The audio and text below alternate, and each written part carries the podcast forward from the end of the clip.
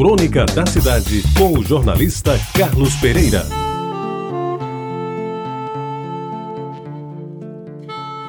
Amigos ouvintes da Rádio Tabajara, noutros tempos, certamente os seus nomes seriam diferentes. Bem diferentes, diria melhor. No máximo um Zé Ribamar, um Zeca, uma Maria das Dores ou mesmo uma Severina qualquer.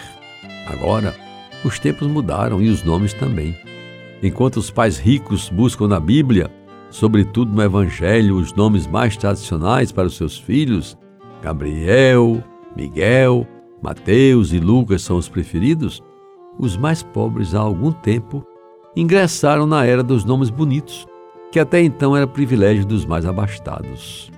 E esta, amigos ouvintes, é uma história real, que eu já contei há três anos, de Adriana e Pedro Celso, duas crianças bem nordestinas, que de rico só têm os nomes e a esperança de um dia saírem da miséria em que vivem. Hoje eu me dou o trabalho de repeti-la, sem saber como será o seu final, se é que essa história tem final.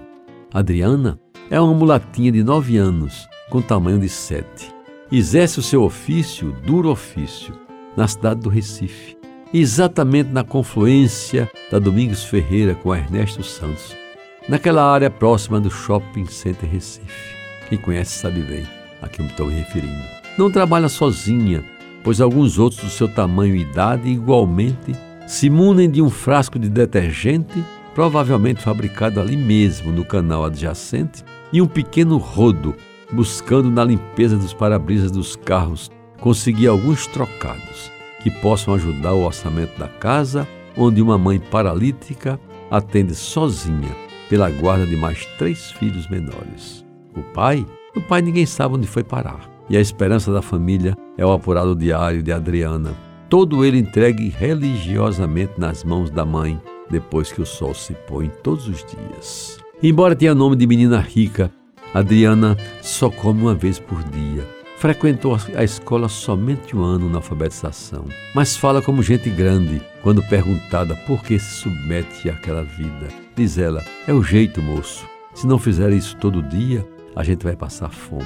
E assim vai levando a sua vida. Que vida? Com poucas esperanças de mudança. Diz que consegue no máximo 10 reais quando o dia é bom, mas tem de suportar os maus humores de certos donos de carros e se sente lesada quando limpa o para-brisa e o motorista arranca ao abrir sinal sem sequer olhar para trás. E Pedro Celso? Pedro Celso é um menino quase preto, moreno bem puxado, que deve ter uns oito anos e que exercia sua profissão na esquina do retão de Manaíra. Ele tem seis irmãos, uns mais velhos, outros menores. E a sua mãe, abandonada como sempre pelo marido, mora num casebre no Baixo Mandacaru, na beira do mangue. E ele é a esperança na obtenção de algum dinheiro para comprar feijão e farinha, além de um pacote de café. A grana não dá para mais nada. No seu registro de nascimento está lá escrito Pedro Celso. Ele não sabe o porquê do seu nome, não gosta nem desgosta dele. Preferia ser chamado de Pedrinho, mas isso só acontece em casa.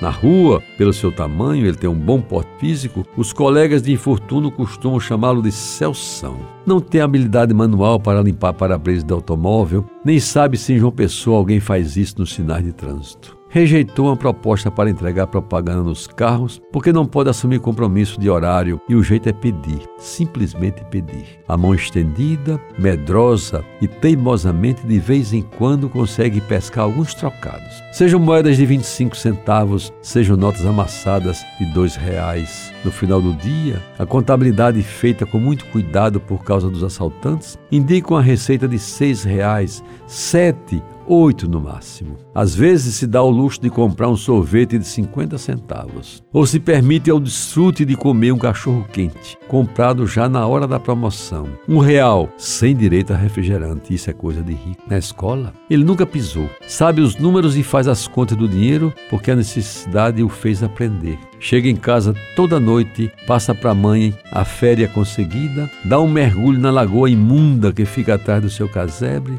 toma uma xícara de café com um pão velho e duro sem manteiga, bota um pijama usado que recebeu de um Papai Noel qualquer, assiste alguma coisa na velha TV branco e preto, achada no lixão do Roger, e vai dormir, sabendo que no dia seguinte vai começar tudo de novo. Como se vê, amigos ouvintes, ao longo dos anos, das crianças miseráveis, somente os nomes mudaram. O resto, lamentavelmente, continua no mesmo. Como naqueles tempos quando Adriana e Pedro Celso ainda se chamavam Zefinha e Manezinho. Você ouviu Crônica da Cidade com o jornalista Carlos Pereira.